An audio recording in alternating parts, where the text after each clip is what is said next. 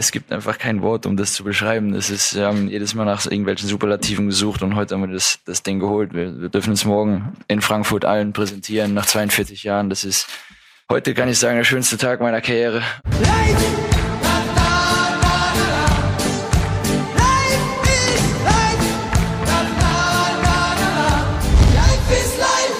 Sekunde und dann, er war ja auch noch in der 118 Minute. Da Oh, my God!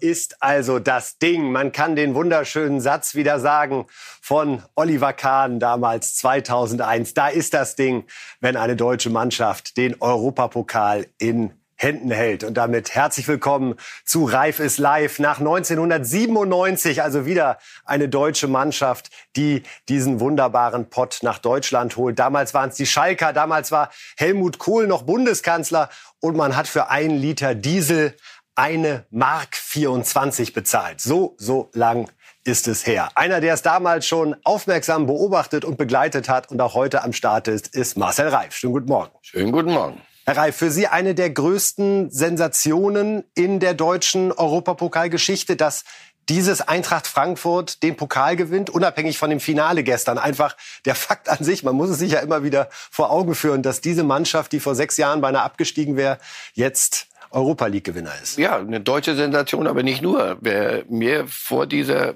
Saison gesagt hätte, im Finale sind dann die Glasgow Rangers, das ist der zweite der schottischen Liga, und äh, die Eintracht aus Frankfurt, den hätte ich gefragt, aus welcher Sportart er hereingeschneit ist. Also das ist, das ist, soll es geben, gibt es zum Glück noch, sonst wird er mir erzählt, du, es wird noch, irgendwann gibt's mal eine romantische Geschichte, da macht ihr euch gar keine Vorstellung von. Du, meinst also Frankfurt gegen Glasgow im Finale, ja, hör auf jetzt.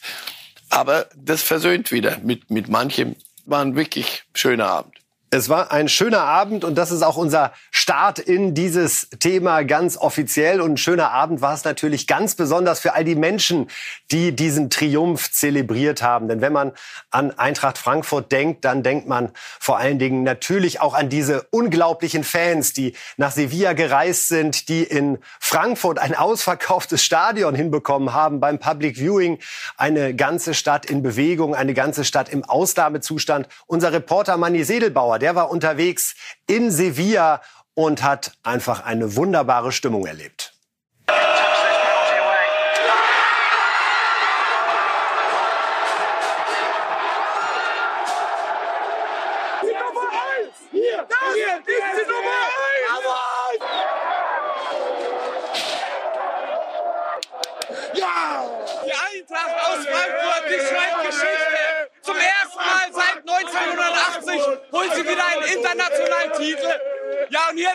Der Sebastiansplatz, der ist außer Rand und Bahn hier in Sevilla.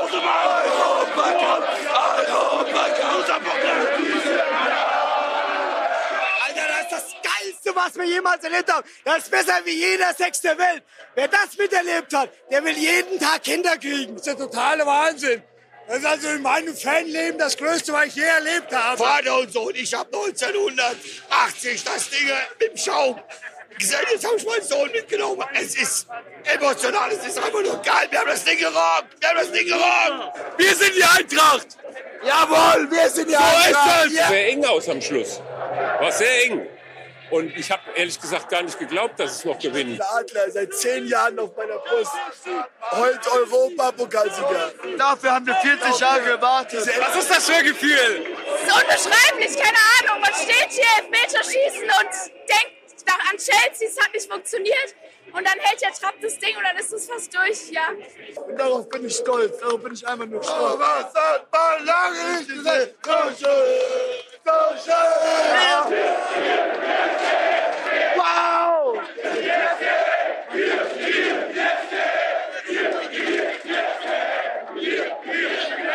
Endlich haben wir das Ding. Endlich. Könnt ihr das irgendwie in Worte fassen, was gerade passiert ist? Überhaupt nicht. Überhaupt nicht. Total geil. Mein zweites Auswärtsspiel und wieder gewonnen nach Barcelona. Europas beste Mannschaft! Europas beste Mannschaft! Es geht! Unser Kevin hat's gehalten. Der hat's gehalten. Unser Kevin Trapp, der geil, der Junge ist Gold wert, oder? Was geht in euch vor? Ja, Mann, brutal. Brutal, 40 Jahre Gardinen und jetzt den Europapokalsieg. Überragend. Dauerkarte ist gewonnen. Keine mehr. Mit der Eintracht nur Scheiße erlebt und jetzt erlebst du sowas. Ist vorbei. Ist vorbei, ich bin fertig. Auch über eine Stunde nach Abpfiff ist hier noch kein Eintracht-Fan nach Hause gegangen. Die feiern hier und das werden sie auch noch die ganze Nacht über tun. Europacup! Europacup! Europacup! In diesem Jahr!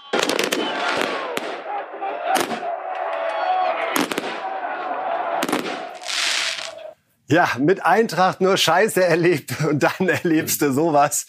Ich glaube, mit diesem Satz ist fast alles gesagt, könnte man sagen, wenn man nicht einfach noch wahnsinnig viel Spaß daran hat, weiter einzutauchen. Und das tun wir jetzt im Gespräch mit unserem Eintracht-Reporter Roland Palmert, der den Verein seit langer Zeit begleitet und natürlich jetzt auch in Sevilla dabei gewesen ist. Auch das gehört bei Bild dazu. Ein Glückwunsch an den Reporter, wenn man den Europapokal gewonnen hat. Mit Bild kommt das auch auf die Visitenkarte, lieber Roland. Sag uns ein bisschen was über die Nacht. Was weißt du, wie die Mannschaft gefeiert hat?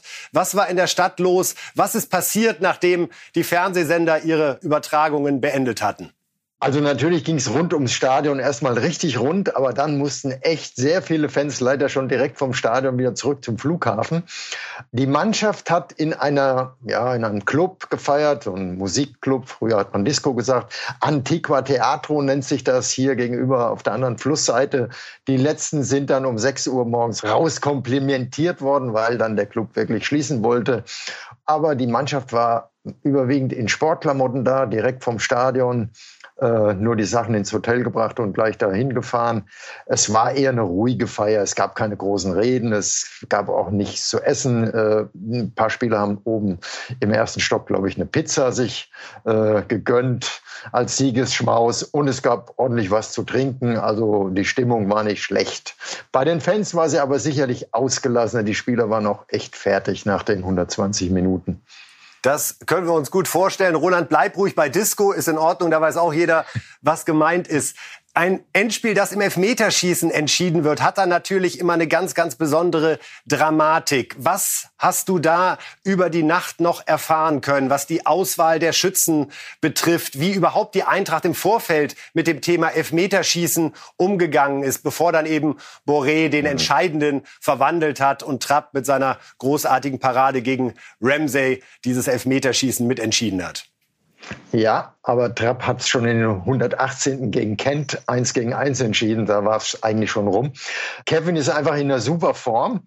Sein Torwarttrainer Jan Zimmermann bereitet ihn natürlich auch vor jedem Bundesligaspiel auf Elfmeterschützen vor, auf die Stärken und Schwächen der Stürmer oder der besten Torjäger des Gegners. So, und dann hat er ihm diese Trinkflasche da in die Hand gedrückt und da stand, oder war der Zettel draufgeklebt mit den Schützen der, äh, der Schotten und natürlich auch deren ja, wahrscheinlich Lieblingsecke. Er selber hat noch nicht drüber geredet, auch Trainer Glasner noch nicht und Zimmermann. Wir haben sie auch während der Feier da nicht mitstören können.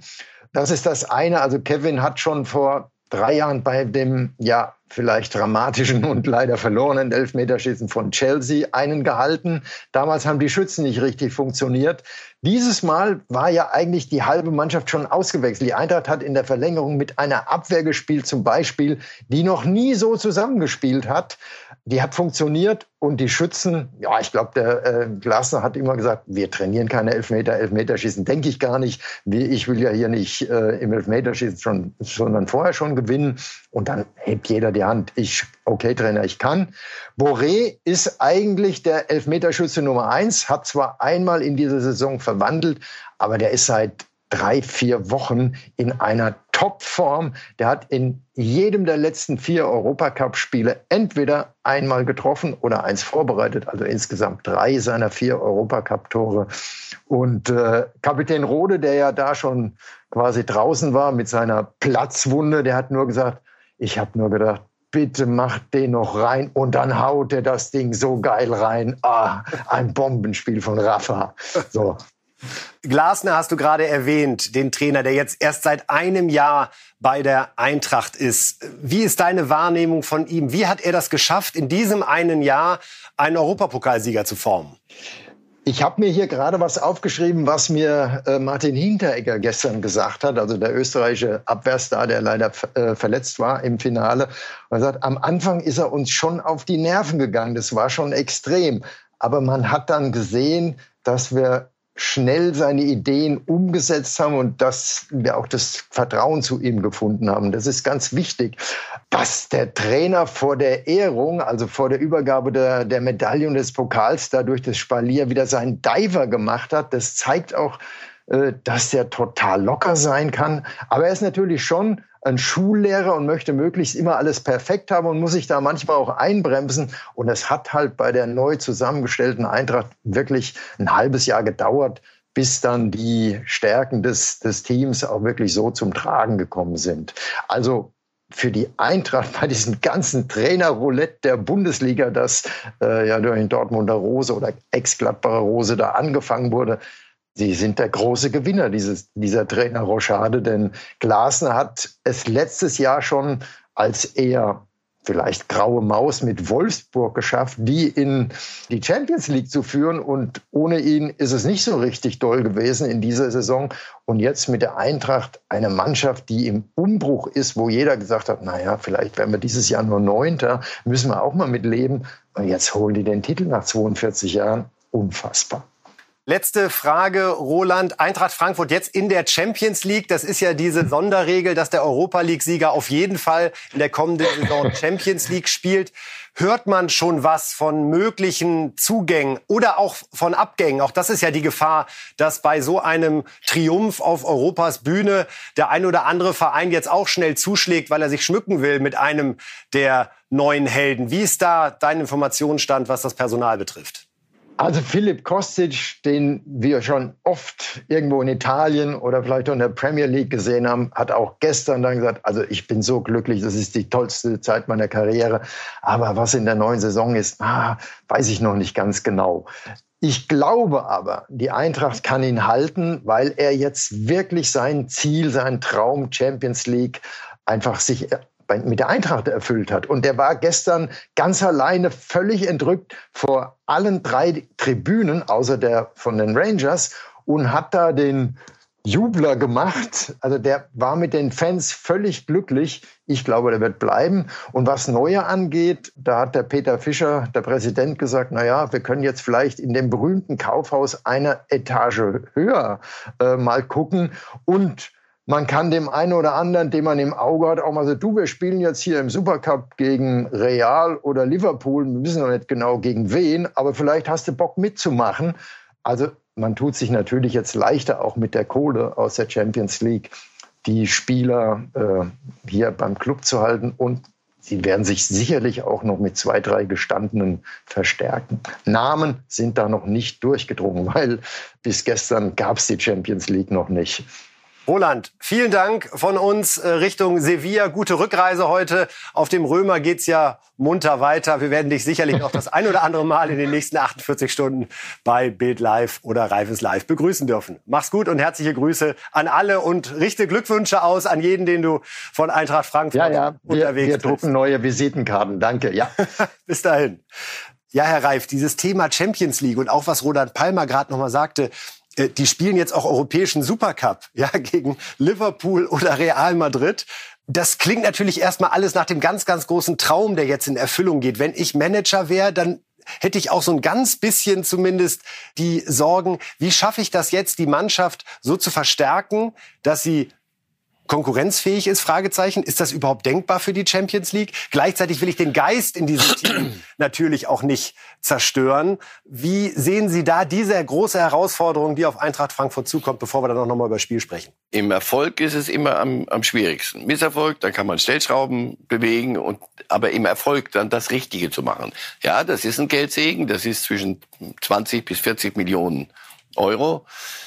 Konkurrenzfähig für die Champions League. Lass uns jetzt mal wirklich den Römer da lassen, wo er ist und die Paulskirche auch.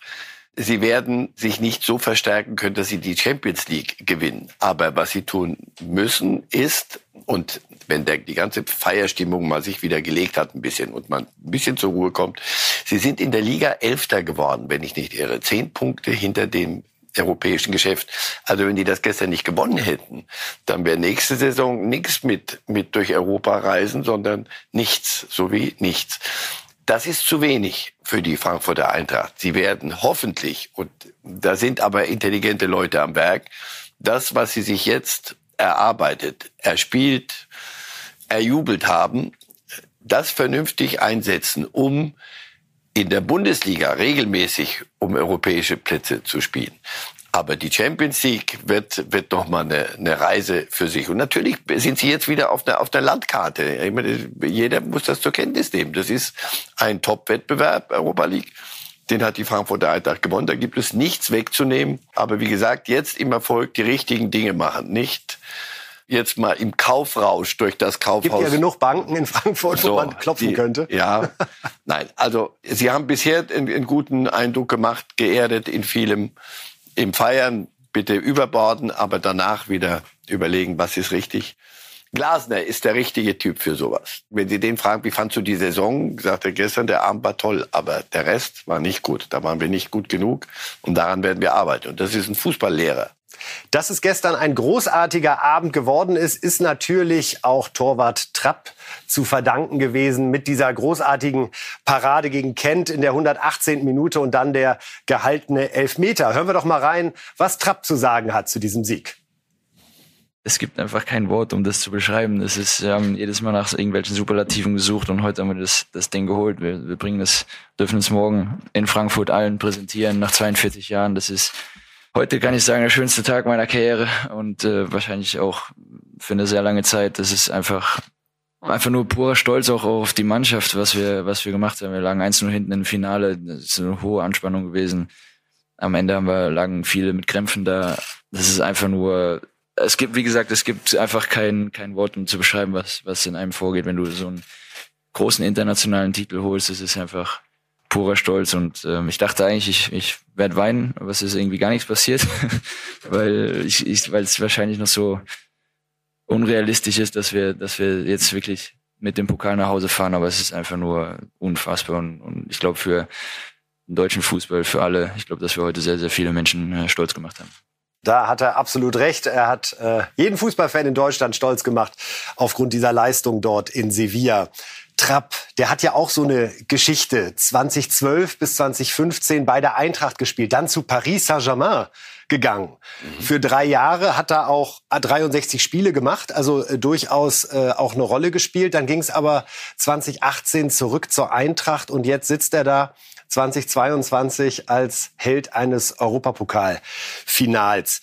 Trauen Sie ihm zu, dass er sogar bei der Nationalmannschaft Neuer attackiert oder möglicherweise, falls ein Neuer aufhört, 2024 dann nochmal deutsche Nummer eins werden könnte? Neuer hört 2024 auf oder 34? Habe ich irgendwie jetzt verhört.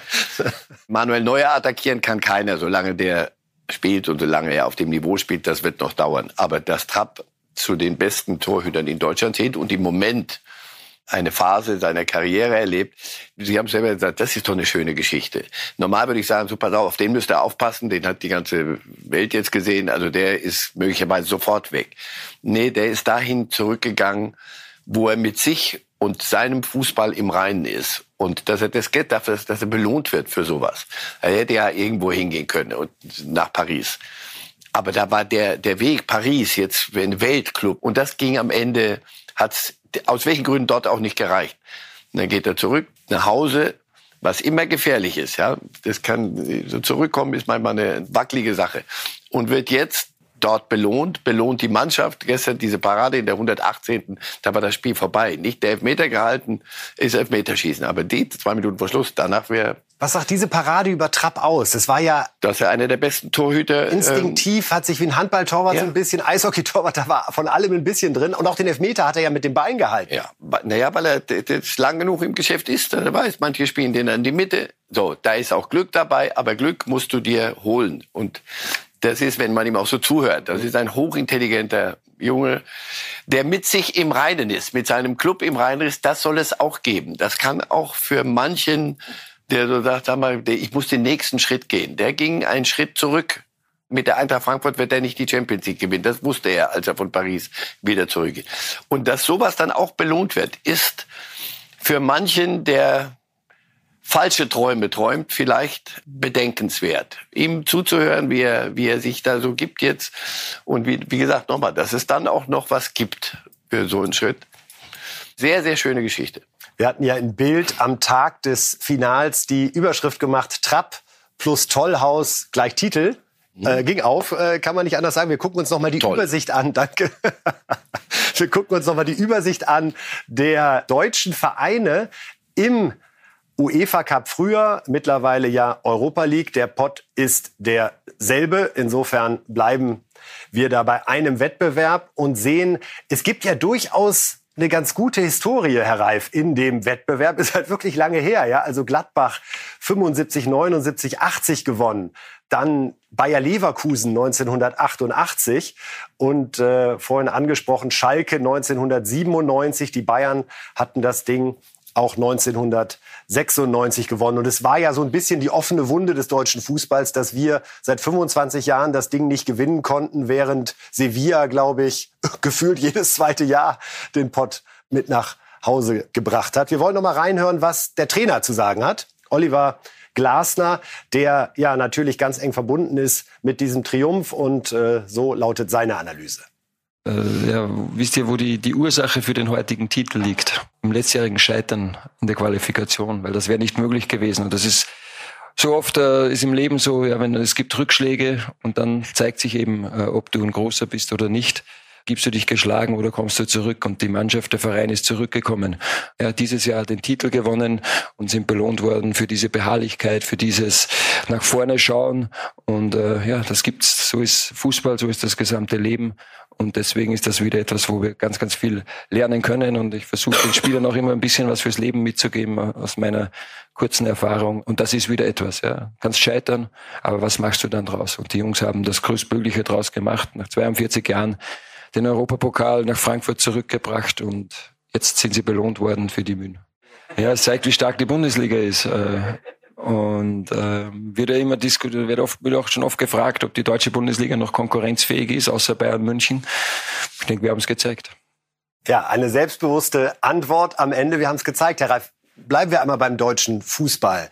Die Bayern sind 2020 Champions League-Sieger geworden und alles, was man danach international noch mitnehmen konnte mit europäischem Supercup und Weltpokal. Jetzt ist Eintracht Frankfurt Europa League-Sieger. Sind wir wieder da im europäischen Vereinsfußball? Sie lächeln schon milde. ist das zu vermessen, das so zu formulieren? Wir sind jedenfalls mit dabei. So und äh, wir haben gesehen, Gladbach hat das in den 70er Jahren dreimal. Die, dieser Wettbewerb ist nicht leichter geworden, weil damals gab es noch nicht die Absteiger aus der Champions League und das waren ja durchaus Namen. Entschuldigung, wer wüsste es besser als die Eintracht, Barcelona zum Beispiel und bei, bei Rangers, muss, Borussia Dortmund äh, haben die sich vorgenommen und und Leipzig sich vorgeknöpft und, und aus dem Ding geworfen. Also äh, wir, wir sollten die Eintracht jetzt auch nicht überfordern mit dem Ganzen. Sie können nicht jetzt den deutschen Fußball insgesamt scheitern. Was sie gemacht haben und nicht nur in der Saison. Jetzt wurden sie, bleibt nochmal dabei, belohnt. Sie waren so eine der wenigen, die diesen Wettbewerb auch angenommen haben. Die anderen haben gesagt, ach, die Bayern spielen Champions League und die anderen, ja, wir Europa League, nun ja. Sie sind von Anfang an, wussten Sie, das ist etwas, da kann man eventuell mal Dinge, aber lass uns da gar nicht von träumen. Hier, jetzt ist es der Traum wahr geworden. Aber dazu musst du das auch so annehmen. Das war gut. Das war beispielgebend für alle anderen. Daran können sich auch die Nächsten wieder ein bisschen, die jetzt wieder in die Europa League kommen, ein Beispiel nehmen. Es kann sein, dass man dann einen Lauf kriegt, der bis dahin führt. Aber die Bundesliga, äh, was Champions League zum Beispiel angeht, wird sicher sich einiges fragen lassen müssen nach dieser Saison. Und da gibt's ja auch schon genügend Selbstkritik von Dortmund über Leipzig und andere.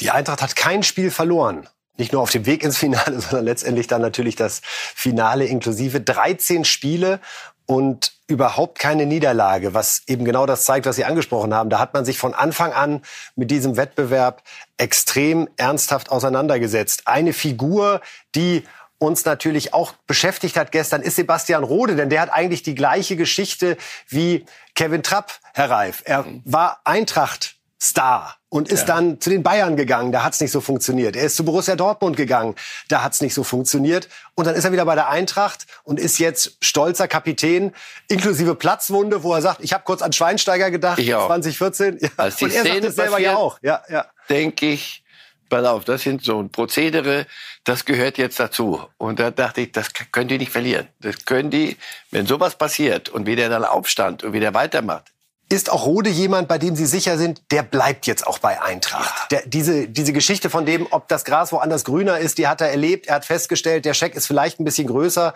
aber es ist halt nicht alles.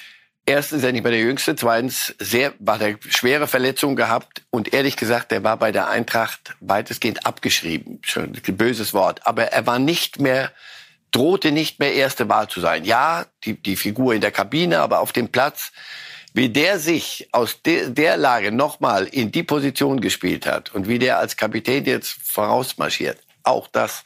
Nochmal, es müssen viele Dinge zusammenkommen, damit Eintracht Frankfurt die Europa League gewinnen kann. Und die sind zusammengekommen, aber sie haben sich das alles selber erarbeitet. Er musste durch so ein Tal, so eine Weltreise und dann wieder zurück. Trapp, Viele Dinge müssen so funktionieren. So. Und gestern, wie die das Spiel angenommen haben, das war sehr, ich habe von vornherein gesagt, das wird schwieriger, als sie nach Barcelona fahren und sagen, mal gucken, was wir heute im Nou Camp machen. Komm, lass uns mit den Fans hier eine riesen Party feiern. Kriegen wir halt die Hucke voll, aber das kommen wir auf. Oder vielleicht auch nicht. Aber gestern gab es keinen Favoriten in dem Spiel. Du konntest auch kein Underdog sein. Das haben sie über lange Strecken richtig gut gemacht. Sie haben gesagt, es muss einiges zusammenkommen. Das wird auch sicherlich Ansgar Knauf bestätigen können, der nämlich vor einem halben Jahr noch in der dritten Liga bei Borussia Dortmund 2 gespielt hat, bevor er dann im Januar ausgeliehen wurde und jetzt Europa League Sieger ist. Wir hören mal rein, was die Emotionen mit ihm gemacht haben. Ähm, ja, also beim Elfmeterschießen ging mir ziemlich alles durch den Kopf. Ich habe fast, fast einen Herzinfarkt bekommen. Ähm, als der Ball dann einfach reingeflogen ist, war, war nur noch pure Emotion. Wir sind alle, alle direkt zu Rafa gerannt. Und es ist einfach, ja, ähm, einfach nur schön. Ich glaube, das ist das, wovon man immer, immer träumt als Kind. Und jetzt haben wir, haben wir das erreicht. Ja, also er spricht davon, dass er beide einen Herzinfarkt bekommen hätte. Dazu gehört, dass er selber gar keinen geschossen hat. Also die Anspannung war groß. Das ist das Märchen, oder? Dritte Liga, zweite Mannschaft Dortmund, ausgeliehen klingt so wie, um, um dann wieder groß zurückzukommen. Nein, der hat sich entwickelt in Frankfurt. Auch das ist Teil der Geschichte. Dort darf er Fußball spielen. Dortmund hat andere Ansprüche, die nicht immer erfüllt werden. In Frankfurt darf er überperformen, die Mannschaft darf überperformen. Ja, das sind so Entwicklungsschritte. Der wird gestern eine Menge auch gelernt haben. Das war ein sehr physisches Spiel. Da gab es auch hin und wieder, er ist noch sehr jung, und äh, auf dem Niveau noch nicht so lange dabei.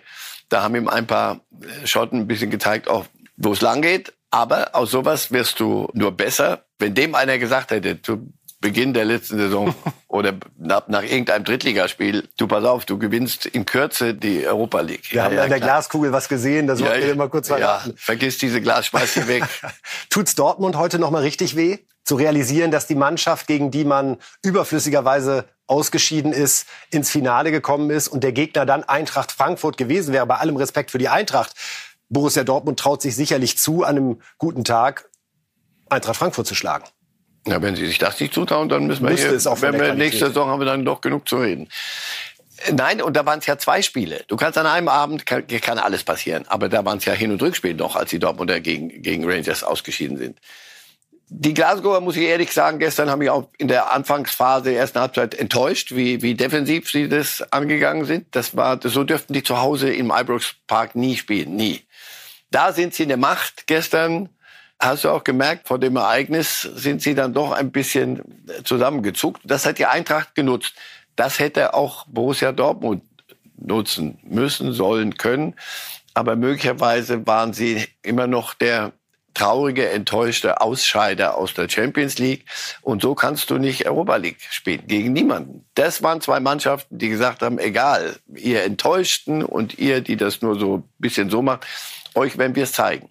Deswegen kam es zu diesem Finale und das ist auch gut so. Dortmund tut's weh. Über zwei andere Manager müssen wir noch einmal kurz sprechen, wenn wir denken, was da jetzt passiert ist mit der Eintracht. Zum einen Freddy Bobic, der im Sommer freiwillig die Eintracht verlassen hat und heute Abend jetzt Relegation gegen Hamburg spielt. Und zum anderen Jörg Schmatke, den Manager des VfL Wolfsburg, der diesen Glasner hat gehen lassen und gerade zum zweiten Mal sich eingestehen musste, dass er bei der Nachfolgerwahl falsch lag. Erst sich von Van Bommel getrennt, dann von Kofeld getrennt. Zwei Verlierer in dieser Eintracht-Heldengeschichte? Ach, die werden sagen, was habe ich damit zu tun? Ja, aber wenn Sie die Uhr zurückdrehen könnten, nehme ich an, ich weiß nicht, was zwischen Glasner und Schmatke, warum das nicht funktioniert hat, aber es war ja nicht der einzige Trainer, der dort Probleme hatte. Und Freddy Bobic wollte das größere Rad drehen, offenbar. Und guck an, das ist das Rad, das gerade gedreht wurde. Und da spielt heute, das hat ja auch eine Pointe. Heute Abend darfst du, bist du im Fernsehen. Allerdings nicht ganz so, so wie da. Erst also Europa League Finale mit dem Sieger Eintracht Frankfurt. Heute Abend dann die Relegation zwischen Hertha und HSV. Morgen Kaiserslautern Dresden. Auch eine Relegation mit ganz, ganz viel Emotion. Am Samstag ein Pokalfinale. Freiburg gegen Leipzig. Am Sonntag die Entscheidung in der Premier League, bevor dann am Montag das Rückspiel zwischen Hamburg und Hertha ansteht und am Dienstag dann nochmal Dresden Kaiserslautern. Also es macht gerade richtig Spaß, über Fußball zu sprechen. Wir sind schon mittendrin in der Relegation. Gemeint ist hier die zwischen Hertha und dem HSV. Und es gibt keinen, der schöner sprechen kann über Relegation und über die Dinge, wie sie sind, wie den Trainer von Hertha BSC, Felix Magath. Wir hören aufmerksam zu.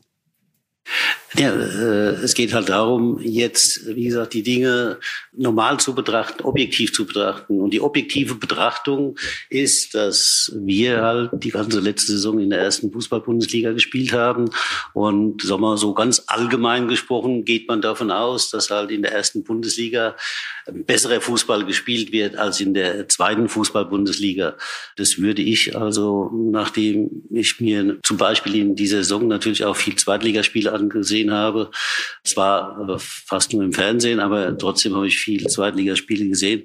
Das würde ich also auch so bestätigen. Ne? Und insofern, ja, sagen wir objektiv betrachtet, ne, äh, ist es so, äh, dass wir in der besseren Liga gespielt haben und ich gehe davon aus, dass wir deswegen auch in der Lage sind, besser spielen zu können. Also, was Felix Magath, glaube ich, sagen wollte, wir sind Favorit. Ja. Aber er, er, hat sich auch nicht so richtig getraut, das, das Wort kind Favorit hat er nicht nennen, benutzt, oder? weil sonst, oh, das könnte zu viel Druck aufbauen. Aber die Botschaft war die gleiche. Die Botschaft ist die gleiche und das ist immer die alte Geschichte. Pokal, das ist, hat ja Pokalcharakter, so Relegation. Es gibt immer in der Regel eine bessere Mannschaft. Die muss es nur der schwächeren Mannschaft zeigen, dass sie die bessere Mannschaft ist. Und sie muss, es muss ihr gelingen, das, was sie besser kann, auch auf den Platz zu kriegen. Und da sind wir dann schon wieder bei Kopfspielen. Das ist sehr, sehr viel Kopf, was heute und, und im Rückspiel passieren wird. Normal würde ich sagen, ja, sie sind Favorit gegen, gegen den Zweitligisten. Aber ist der HSV, gut, die haben alles dafür getan, jahrelang, um Zweitligist zu werden aber, und zu, zu bleiben. Aber sind sie ein echter Zweitligist oder sind sie eigentlich, äh, haben die auch was zu verlieren jetzt? Also so eine und ist Hertha ein richtiger Erstligist? Und das sind so die Dinge, die heute Abend zum, die, die ersten Antworten, wenn wir da kriegen. Also normal gewinnt Hertha, der erste Gist. Aber Herr Reif, Eintracht Frankfurt hat die Europa League gewonnen. Was ist schon normal? Von daher, oder? genau deshalb sage ich, guck. 13 Relegationen hat es gegeben, seit es belebt wurde. Zehnmal hat der Erstligist sich durchgesetzt. Insofern ist das äh, das, was Felix Magath, glaube ich, auch äh, in der ihm ureigenen Art an der Stelle ausdrücken wollte. Und wir können uns noch mal anhören, was denn sein Gegenüber, Tim Walter, der Trainer des HSV, sagt. Und da spürt man schon eine Vorfreude auf dieses Duell. Ja, also ich glaube, wir kennen uns gut, Felix und ich, ähm, haben uns äh, auf dem Platz äh, so noch nicht äh, gesehen und sind uns da noch nicht begegnet. Felix äh, hat als Fußballer sehr, sehr viel erreicht, als Trainer sehr viel erreicht. Von daher äh, hat er mit Sicherheit in puncto Erfahrung mehr mir voraus, sage ich mal. Ja, und trotzdem äh, sind wir jung und hungrig. und äh, sprühen vor Elan und voller Vorfreude, sind eben mutig und äh, ich glaube, das ist das, äh, äh, was wir vielleicht Hertha etwas voraus haben. Ja, denn da läuft es gerade etwas besser beim HSV. Ist Mut ein Begriff, mit dem Sie in der Relegation viel anfangen können? Ist das der entscheidende Faktor, wenn nicht erstarrt? Ich weiß, wir gucken wieder ein bisschen in die Glaskugel. Ich finde das Wort nur so schön, so wie mhm. er das sagt, so, wir sind mutig. Klingt irgendwie gut. Gibt auch das Wort Übermut. Kann man also Bei Hertha und HSV nicht ganz von der Hand zu weisen, dass das in der Vergangenheit eine Rolle gespielt hat. Das ist die, die wird ein Teil der Kunst sein heute. Wo, wie viel Mut braucht es? Du musst dich was trauen. Es gibt aber auch noch ein Rückspiel. Wie viel Taktiererei hast du? Wann sitzt du in der Kabine möglicherweise und sagst, warum haben wir uns nicht getraut? Warum waren wir nicht mutiger? Dann gibt es wieder Szenen, wo du sagen kannst, da haben wir, waren wir übermütig, da haben wir zu viel gewollt. Und also, ich bleibe dabei, eine Menge Psychologie. Über eine ganze Saison würde sich der Erstligist immer gegen einen Zweitligist in der Regel durchsetzen. Aber es ist nicht eine ganze Saison. Es sind jetzt zwei Spiele und da ist, ist viel Psychologie. Sehr, sehr viel. Ihr Tipp für heute Abend? Ehrlich, unentschieden. Und da wir auch da die Auswärtstorregel nicht mehr haben, ist es eigentlich dann ein Finale am Montag. Gucken wir uns an, reden wir drüber. All das natürlich hier bei Reifes Live. Jetzt sprechen wir über die Bayern und da ist es so, dass es natürlich weiter um Lewandowski geht. Was wird aus ihm? Die Bayern haben klar gesagt, er muss seinen Vertrag erfüllen. Er hat klar gemacht, dass er gerne gehen würde. Jetzt hat sich auch seine Frau aus dem Urlaub gemeldet. So ist das mittlerweile, Herr Reif. Müssen wir auch alles im Blick haben. Mit einem ganz bedeutungsschwangeren Spruch, den sie da gepostet hat. Life gets better by change heißt es da im weiteren Verlauf ihrer kurzen Story. Ist das das Jahr 2022, wo wir da auch ein bisschen orakeln dürfen? Jetzt wird's ernst, wenn Frau Lewandowski auch mit ja. Kalendersprüchen um die Ecke kommt. Ja, aber sie, sie, spielt mit in diesem Spiel. Das, ja, das, soll ja öffentlich werden. Das ist ja nichts, was sie sich ins ihr Poesiealbumchen neben all den kleinen Püppchen da reinschreibt, sondern das es soll ja öffentlich sein. Das ist der nächste Satz. Der das der, ganze Thema der, lebendig hält. Ja, natürlich. Und wir fallen wieder drauf rein und hören einmal, was Julian Nagelsmann, der Trainer des FC Bayern, nochmal gesagt hat zu der Situation Lewandowski und auch zu einer Nachfolgersuche für die Offensive.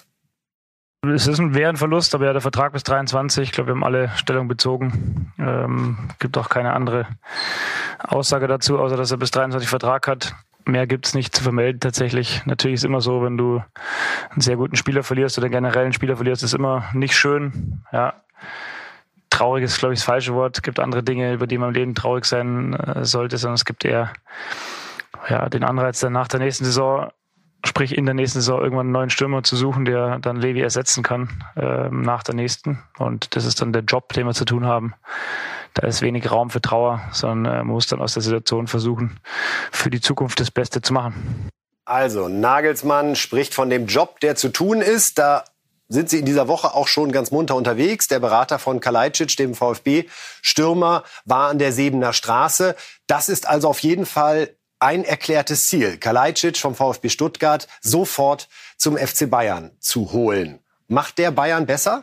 Wenn Lewandowski geht, da, da überfordern wir Kalajdzic. Das ist ein prima, prima Spieler, aber ob er schon, er ist ja auch noch jung genug. Er, er kann irgendwann mal irgendwas werden. Aber das ist der Weltfußballer, der äh, ersetzt werden soll. Das kann er nicht. Also besser machen kann er sie nicht, aber er könnte möglicherweise, und das hoffen sie, dass er nach Stuttgart, bei allem Respekt, Bayern ist eine völlig andere Welt, völlig andere Ansprüche, ziemlich anderer Fußball. Kann der den schon? Und er muss ja, es muss ja sofort funktionieren. Ich glaube nicht, dass sie ihn als Backup holen. Sondern Aber für ein Jahr vermutlich schon. Also die, wenn man dem Bayern-Buster glaubt, dann wird ja, Sie lächeln schon wieder milde, äh, erkläre ich unseren Podcast-Zuhörern.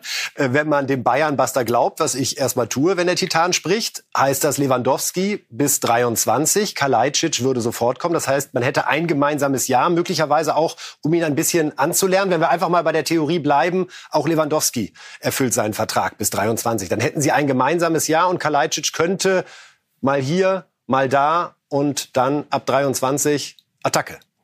Ja, denkbar.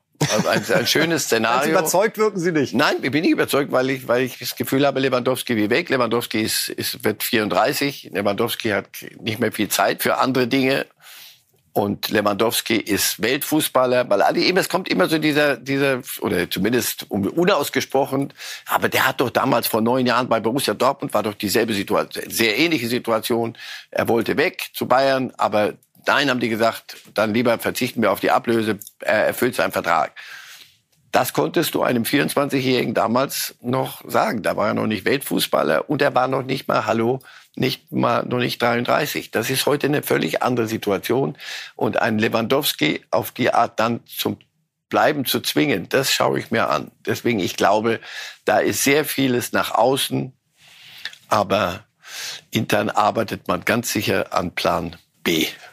Plan B könnte eventuell auch Plan D sein. Dembele. Ah, ja, extra vorbereitet für Sie, lieber Herr Reif. Mhm, Dembele, der Name taucht mal wieder bei den Bayern auf. Er ist ablösefrei im Sommer. Ich hatte meinen Aha-Moment bei der Sendungsvorbereitung, als ich gesehen habe, wie alt er ist. 25 erst. Ich konnte es gar nicht glauben. Gefühlt hatte ich ja, den ja. schon wo ganz anders verortet. Also da ist jemand, der, wenn er 100 Prozent bringt, wirklich noch sieben, acht, neun starke Jahre äh, vor sich hat. Dembele bei Bayern, unter welchen Umständen würde das für Sie Sinn ergeben? Ganz sicher nicht, um, um sie auf der Position Lewandowski Fußball zu spielen, aber dass der auch die Jahre genutzt hat, um 25 zu werden, die letzten, äh, und auch die Zeit in Barcelona, um erwachsener zu werden, wie man hört, aus, aus Katalonien und, und seriöser Profifußball und nicht nur aus mit Talent, sondern dann auch mit seriöser Arbeit zu bestreiten. Ja, das ist durchaus ein Thema. Gnabry ist, ist in München noch nicht verlängert. Möglicherweise einigt man sich da nicht. Und da ein Dembele, ich bin mir allerdings noch nicht ganz sicher, dass er wirklich weg will von, von Barcelona. Nur die werden äh, auch ein bisschen verkaufen müssen, wenn sie sich einen Lewandowski leisten wollen und einen großen anderen Umbruch. Also Dembele ist sicher ein Thema. Ob das schon so heiß ist, weiß ich nicht. Ich glaube, dass Barcelona und mit Pini Zahavi, dem Berater von Lewandowski, wenn sie es denn durchziehen wollen, jetzt schon, dass sie den Basta Bayern gute Vorschläge machen müssen, damit die Basta Bayern sagen, komm, hör auf, es ist für alle Seiten besser, aber wir haben dafür das und das und das gekriegt. Also 40 Millionen ist zu wenig, hallo. Aber für die Bayern, ja, das, damit wirst du es nicht, nicht geregelt haben, sondern Barcelona wird noch ein wenig was anbieten müssen, sich was einfallen lassen müssen. Dembele ist eine Möglichkeit. Memphis Depay ist eine Alternative auch noch. Also ich glaube, das Thema wird uns noch beschäftigen über den Sommer. Wir hätten auch nichts dagegen, wollen am Ende des Bayern-Blocks noch einmal über Süle sprechen, der in äh, Sportbild sehr ausführlich noch mal erzählt hat, äh, was er äh, in Dortmund erreichen will, wie seine Bayernzeit abgelaufen ist. Und er hat nochmal klargestellt, dass Julian Nagelsmann ihm überhaupt keinen Vorwurf daraus gemacht hat, dass er nicht mit zum Wolfsburg-Spiel gefahren ist und lässt damit Hoeneß ein bisschen schlecht dastehen, der das extrem kritisiert hat? Oder muss man die Hoeneß-Kritik dann umdeuten auf den Trainer, der sagte, kein Problem, du kannst auch wirklich gerne zu Hause bleiben? Die Welt wird sich trotzdem weiterdrehen. Süle geht zu Dortmund, damit hat es sich jetzt die Geschichte wäre von allen Seiten, wäre es besser gewesen, wenn man gesagt hätte, komm, fahr mit. Muss nicht spielen, aber fahr mit, sonst stehen die dabei Bild und anderswo. Dann wird das ganze Thema nicht. Oder, ja, das, das eine, nicht die einzige äh, Sache in letzter Zeit bei den Bayern, die man hätte anders handeln können und es für alle besser gewesen wäre. So ging es mit dem Zeigefinger nur in Richtung Süle. Da war auch Nagelsmann nicht gut beraten zu sagen, komm, wenn du keine Lust hast, bleibst du halt hier. Dann musst du es unter der Decke halten und mit Problemen an der Patellasehne musst du es musst du's dann. Die gern genommene Patellasehne. Ja in äh, solchen Fällen. Ja, unser letzter Slot dreht sich um Trainer. Wir hatten am Montag in der letzten Reifes Live-Sendung hier das Thema Trainer beben und dachten, naja, vielleicht ist es das ja gewesen. Äh, denkste, Sebastian Hoeneß muss auch bei Hoffenheim die Koffer packen. Drei Punkte waren es nur in den letzten neun Spielen. Deutlich zu wenig für die Ansprüche. Zwischenzeitlich sah es nach Champions League aus in dieser Saison. Und am Ende ist man dann im Nirvana äh, gelandet. Herr Reif, können Sie sich an so eine Situation erinnern, wo Hoffenheim, äh, Gladbach, Hertha, Schalke, äh, Augsburg alle einen Trainer suchen und es ist irgendwie ganz, ganz viel in Bewegung und man hat aber auch nicht so den einen Namen, wo man direkt sagt, na ja, der wird jetzt auf jeden Fall irgendwo seinen Job kriegen. Vielleicht außer Favre, außer Kovac. Ach so, die haben wir schon. So. Hütter in, in Berlin. Ja. Das Karussell wird sich wieder so drehen. Ja, das dreht sich in, in einer wahnsinnigen Geschwindigkeit. Und ich habe vorhin noch mal so nachgedacht. Und das sind nur die, die wir jetzt zum Schluss hier auf, auf dem Mhm. Zettel so aufgeschrieben haben. Aber bei Leipzig war ein Trainerwechsel. Biele, für alle, sagen Sie mir, wer ist eigentlich geblieben? Also Nagelsmann hat angefangen bei den Bayern, glaube ich. Der ist, glaube ich, geblieben bis zum Schluss. So Rose, aber auch mit Knirsch, Knirsch, viel Knirsch, Knirsch. Materazzo in, in Stuttgart, aber danach habe ich so das Gefühl, Glasner. So. Aber danach habe ich das Gefühl, alle haben irgendwie in dieser Saison festgestellt, sie haben sich geirrt. Also da wird es einige Rochaden jetzt geben. Wir werden den einen oder anderen äh, mit dem anderen Trikot oder einem anderen Wappen wiedersehen. Können Sie den Fußballfans Hoffnung machen, dass unsere drei Top-Trainer, wenn ich sie so nennen darf, Klopp in Liverpool, Tuchel bei Chelsea, Hansi Flick bei der Nationalmannschaft, dass wir einen von den dreien innerhalb der nächsten zehn Jahre noch mal wiedersehen in unserer Bundesliga? Schwer, schwer vorstellbar. Klopp, glaube ich, wird dann selber auf einen Sockel steigen und dann mit in, Den FC Sylt in Eisen irgendwann. gegossen in Liverpool bleiben, neben den vier Beatles. Tuchel könnte ihm, ja, könnte sein, dass der nochmal sagt, ich, ich komme nochmal zurück, aber wohin? So. Bleibt nur Bayern, irgendwann. Ja, ja, aber da ist Nagelsmann jung genug. So. Nein, ich glaube nicht. Ich glaube, die sind losgezogen und werden noch ein bisschen da im Ausland was zu tun haben. Hat Sie das überrascht, die Entwicklung in Hoffenheim, dass man da dann am Ende gesagt hat? Nein. Mich hat überrascht, wie, wie es den Bach runterging. Sie haben wirklich guten Fußball gespielt und hatten den Zipfel erwischt fast. Das musste nicht Champions League werden. Aber es durfte auch nicht werden, was es dann geworden ist, mit so einem 5 zu 1 am Ende. Das war ja nicht nur ein, ein Systemabsturz, sondern das war so der Vollzug, der letzte. Eine, eine Abwärtsbewegung. Und dann merkst du, dass äh, die Mannschaft dem Trainer auch nicht, nicht mehr hilft und er sie offenbar auch nicht, nicht richtig erreicht. Und dann ist es Zeit, sich, sich zu trennen. Das ist ein großes Trainertalent, bin ich überzeugt von, äh, Sebastian Hoeneß. Und der wird auch wieder einen Job äh, kriegen. Nur in, in Hoffenheim war es dann irgendwann zu Ende, aber nicht erst nach dem letzten Spiel.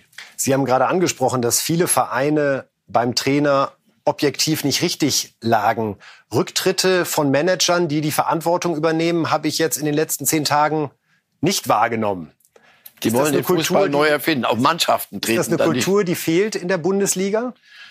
Na, so, so weit würde ich nicht gehen. Das ist auf der ganzen Welt ist das so. Am Ende ist es der Trainer, der du müsstest auch oft genug die ganze Mannschaft, jetzt meist mal populistisch, stehen müsst, du müsstest du alle rausschmeißen und dann. Aber das kann man nicht, heißt das macht man nicht, hör auf. Das soll es irgendwo mal gegeben haben, in dritter oder vierter Liga, glaube ich. Irgendwo. Und teuer. Ja, also das ist, das ist Unsinn. Und, und Sportdirektoren haben dann immer noch eine Idee, wie, wie sie sich da, aber sie können sich nicht aus der Verantwortung stehen. Wenn du einen, einen Trainer einstellst und hattest die Entscheidungsgewalt, das ist ja immer auch wichtig, warst du derjenige, der das wollte, äh, dann, dann sind sie, sind sie immer fett in der Verlosung drin. Und dann haben sie einen Fehler gemacht. Und zwar einen entscheidenden, weil sie den, den leitendsten aller leitenden Angestellten äh, falsch, falsch eingeschätzt hatten. Manche sogar zweimal in einer Saison. So hier in der Gegend zum Beispiel. Also, das, da kann nicht, die können sich nie aus der Verantwortung stehen, aber sie werden selten äh, zum Rücktritt sie, genö sich genötigt sehen. Also ich fände es ja sehr spannend, wenn wir gerade Kovac und Favre wiedersehen in der Bundesliga sind, finde ich zwei, zwei gute Typen, die auch gezeigt haben, dass sie es können, auch wenn es dann äh, auch Misserfolg in ihren Karrieren gab, aber einfach gute Leute, die da Freude machen. Ja, am Ende, Herr Reif, noch mal ganz kurz zu Ihrem 1. FC Kaiserslautern gegen Dresden in der Relegation. Mit welchem Blutdruck verfolgen Sie solche Spiele? Ihr Heimatverein, kann man ja ruhig sagen. Oder? Ja. Sie haben selbst gespielt in der Jugend bei. Ja, ja, alle Jugendmannschaften durch. Also insofern immer noch und man bleibt da so einem Verein dann irgendwie doch auch treu und lange Jahre musstest du weggucken, weil du gesagt hast, komm, ich will es gar nicht wissen. So, jetzt spielen sie vor 50.000 Menschen Relegation als, als Drittligist. Ja, ist, ist mal wieder so, wie, wie ich es auch erlebt habe in Kaiserslautern, als ich als Bub dahin hingegangen. Wir haben sonntags selber gespielt, aber samstags durften wir in der Kurve stehen oder Balljugend, also der Vorspiele noch machen. Das ist leider weg. Wir durften mit der C-Jugend vor einem Bundesligaspiel in dem großen Stadion vor den Menschen mhm. spielen. Das vergisst du nicht und da bleibst du mit dem Herzen dran. Also Dresden auch, ne? Absolut. riesen Fangemeinde. Also das. Man gönnt es beiden. Du denkst, die Welt dreht sich jetzt um, um Dresden und Kaiserslautern. es gibt nur noch die Traditionsduelle jetzt. Ja. Das hat der Fußballgott gut entschieden ja. in dieser Woche. Herr Reif, vielen, vielen Dank für die heutige Ausgabe von Reif ist live. Wenn Sie Lust haben, sind wir morgen am Freitag schon wieder um 8 Uhr für Sie da. Natürlich mit einem Relegationsschwerpunkt. Wie es bei der Eintracht weitergeht, wird auch ein Thema sein. Und wir beenden die Sendung so, wie wir sie begonnen haben, mit der schönsten Bierdusche dieser Woche für den verdienten Europa League-Sieger Glasner. Vielen Dank, das war's von uns. Danke, Herr Reif. Bis dahin. Sekunde und dann, er war ja auch noch in der 118 Minute.